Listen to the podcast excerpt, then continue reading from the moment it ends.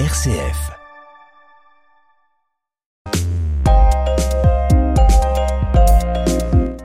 Si l'on observe le ciel avec attention, Joël, quelque part entre la constellation de Cassiopée, le W là, et le grand carré de Pégase, on peut apercevoir une petite tache floue. Bah, si on a une bonne vue, bien sûr. La nébuleuse d'Andromède. Exactement. Observée dès l'an 986 par l'astronome perse Abderrahman al-Sufi, qui l'avait nommé le petit nuage, la nébuleuse d'Andromède, qu'on appelle aussi Messier 31, ne fut pourtant représentée qu'en 1500, à partir de l'an 1500, sur une carte du ciel hollandaise. D'accord. Et quand l'a-t-on observé pour la première fois avec une lunette? Alors probablement le 15 décembre 1612 par le rival de Galilée, Simon Marius, qui s'appelait en réalité Simon Mayer von Gunzenhausen, un astronome allemand. Chose incroyable, ni Ptolémée, ni Hipparque, pourtant le plus grand des astronomes grecs, ni même le terrible danois Tycho Brahe ne semblent l'avoir vu. Ah, c'est vrai que pour l'apercevoir, il faut quand même avoir une bonne vue. hein. C'est vrai. Ce qui étonne, c'est ce qu'on lit dans le Beau Larousse consacré au ciel d'Alphonse Berger et Lucien Rudeau, publié en 1924. L'astronome rémois Jean-Claude Pecker, qui nous a quittés en 2020, disait d'ailleurs que c'est à la lecture de cet ouvrage qu'il devait sa vocation d'astrophysicien. Et que lit-on à propos de la nébuleuse d'Andromède? Qu'elle n'est distante de la Terre que de 20 années-lumière seulement.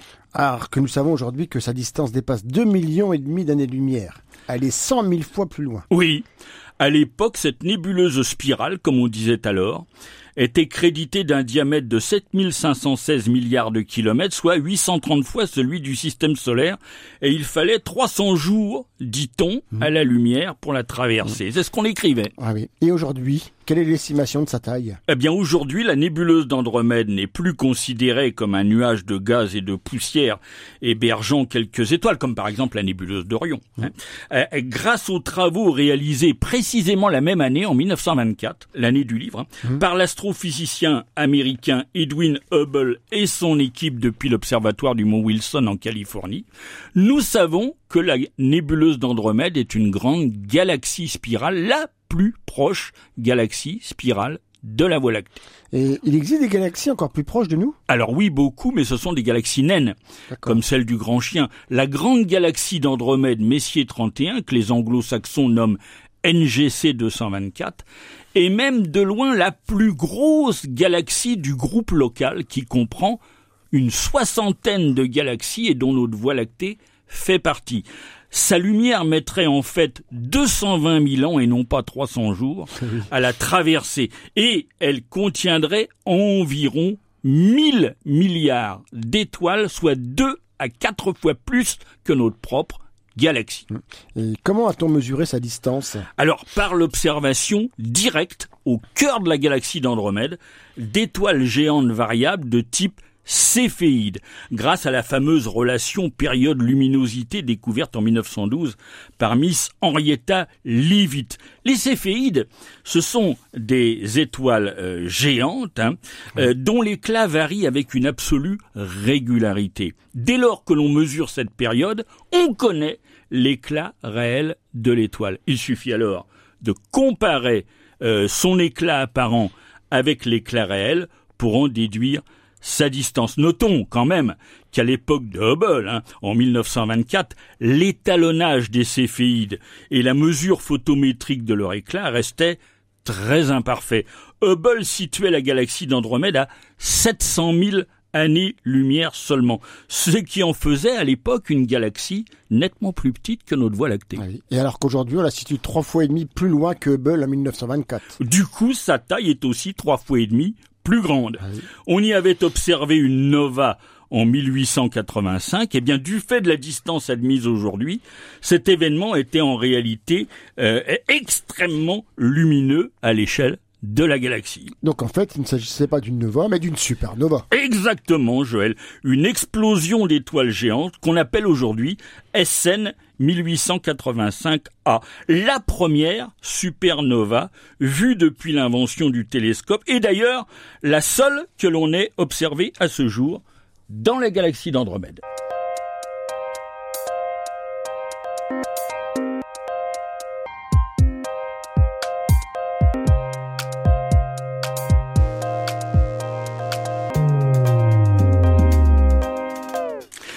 La sensibilité de notre œil était la même que celle de nos instruments, dans le ciel, au lieu d'une minuscule tache floue, hein, euh, à peine lumineuse, nous pourrions contempler un objet céleste ayant une surface apparente comparable à cinq fois le disque de la pleine lune. Ah, ce serait magnifique, Bernard. Hein. Au Oui, c'est télescope, vrai. d'ailleurs, c'est le noyau de, que de la galaxie que l'on observe. Oui, oui, oui. Ce noyau contribue à lui seul pour 30% à sa luminosité dans la lumière visible. Autour de ce noyau, on observe un disque qui fournit les 70% restants. Mais bien sûr, plus la distance au centre s'accroît, plus sa luminosité diminue. Et quelle est la masse de la galaxie d'Andromède? Alors la masse totale de la galaxie d'Andromède, hein, matière baryonique et matière noire confondues, a été estimée à 1230 milliards de masse solaire. Mais ça reste une estimation prudente. Elle pourrait atteindre 4100 milliards de fois celle du Soleil. Sa luminosité a été estimée à 26 milliards de fois celle du Soleil. Le noyau de la galaxie aurait pour sa part une masse de 6 milliards de fois celle du Soleil. C'est dans ce noyau que logerait un trou noir supermassif, beaucoup plus gros que celui de notre Voie lactée. Oui, la masse de ce trou noir supermassif a été estimée en 1993 entre 30 et 50 millions de masses solaires. Mais en 2005, cette valeur a été revue à la hausse avec 110 à 230 millions de masses solaires, soit environ 40 fois la masse estimée de Sagittarius A étoile, le trou noir qui occupe le centre de notre propre Voie lactée. Et qui dépasse déjà 4 millions de fois la masse du Soleil. hein. Oui, oui, oui. Dans les régions proches du trou noir de la galaxie d'Andromède, les étoiles sont étroitement serrées dans un disque qui ne dépasse pas une année-lumière. Sous l'effet de la gravité du trou noir, ces étoiles se déplacent à près de 1000 km par seconde, soit 3,6 millions de kilomètres à l'heure.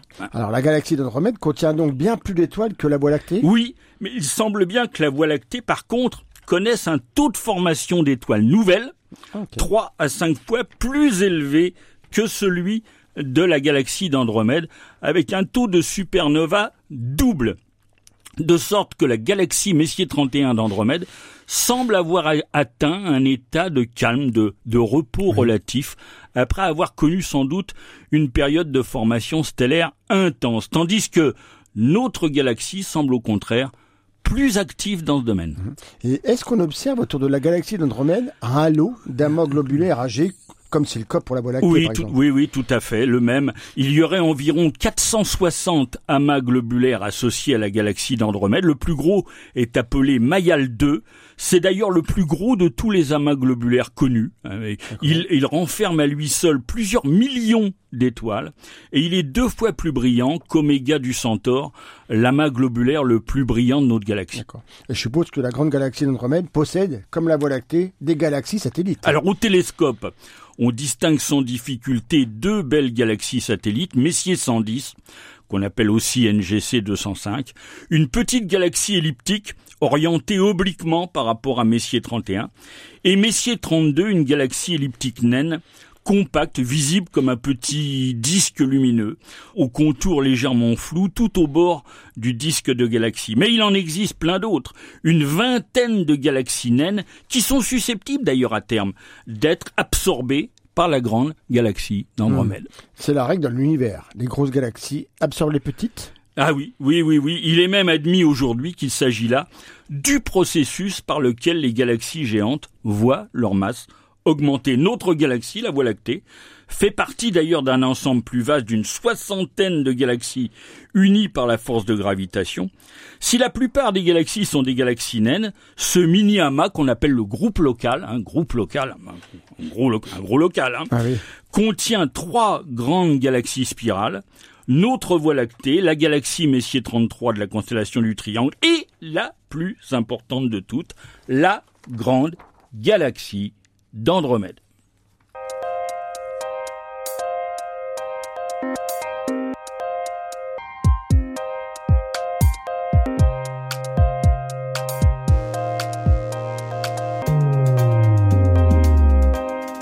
S'il est une notion qui doit beaucoup à la grande galaxie d'Andromède, c'est la notion de population d'étoiles. Hum. Alors notre Soleil, c'est une étoile de population 1, c'est bien ça? C'est ça, comme les étoiles qui nous environnent. À l'inverse, les étoiles qui constituent les amas globulaires représentent un type de population d'étoiles différent de celui des étoiles voisines du Soleil. Alors, qu'est-ce qui différencie les étoiles de population 1 des étoiles de population 2 Alors, il existe plusieurs différences, mais la plus importante, c'est la différence de composition chimique. Ah. Les atmosphères des étoiles de population 2 ont très peu de métaux et très peu d'éléments lourds, alors que les étoiles de population 1, comme le Soleil, en ont des quantités relativement élevées. Alors, par élément lourd, tu entends les éléments ayant une masse atomique plus grande que celle de l'hélium. Je me trompe? Non, non, c'est bien ça. Or, on doit le concept de population d'étoiles à un astronome américain d'origine allemande, Walter Bade. En 1931, il accepta un poste d'astronome à l'observatoire du mont Wilson. Mais pendant la Seconde Guerre mondiale, il est consigné à Pasadena parce qu'il a perdu ses papiers de naturalisation et il a négligé de les faire refaire. En fait, on dit qu'il détestait la bureaucratie. Il avait ce qu'on appelle aujourd'hui la phobie administrative, Bernard. Ex- exactement.